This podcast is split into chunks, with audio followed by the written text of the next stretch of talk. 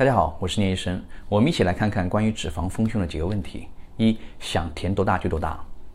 脂肪填充受限于胸部皮肤的张力和脂肪的存活率，所以体积不会有太大的变化，一般能增加一到一点五个罩杯。如果填的太多，脂肪就会挤在一起，每个脂肪细胞能分摊的营养都不够，最后存活下来的就更少了。就像双人沙发上坐了三个人，每个人都坐得不舒服啊。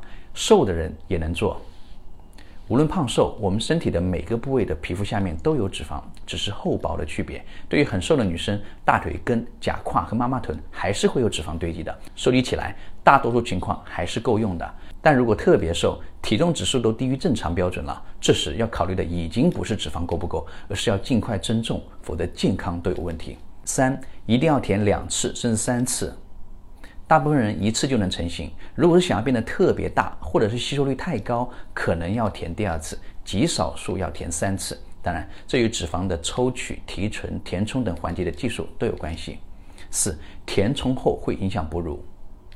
只要填在正确的层次，不破坏乳腺结构，哺乳功能都不会有影响的。乳腺啊，其实是很致密的，除非是很粗暴，不然很难将脂肪打入乳腺里面。常规的填充层次是在乳腺后、胸大肌后或者皮肤下，这些层次疏松且安全。五，看不出来是甜的。脂肪填充的胸部，手感和形态都非常自然，无论躺着还是站着，静止还是活动，都跟天然的乳房没有区别，哪怕整形医生都不一定看得出来。最后补充一个冷知识：填充的脂肪与脂肪来源的部位有相同的特性。打比方，如果是抽大腿的脂肪，当以后大腿变胖了，你的胸部也会跟着变大。所以尽量选择不容易减下来的或者容易胖的部位的脂肪。大家还有哪些关于丰胸的问题，可以和我留言。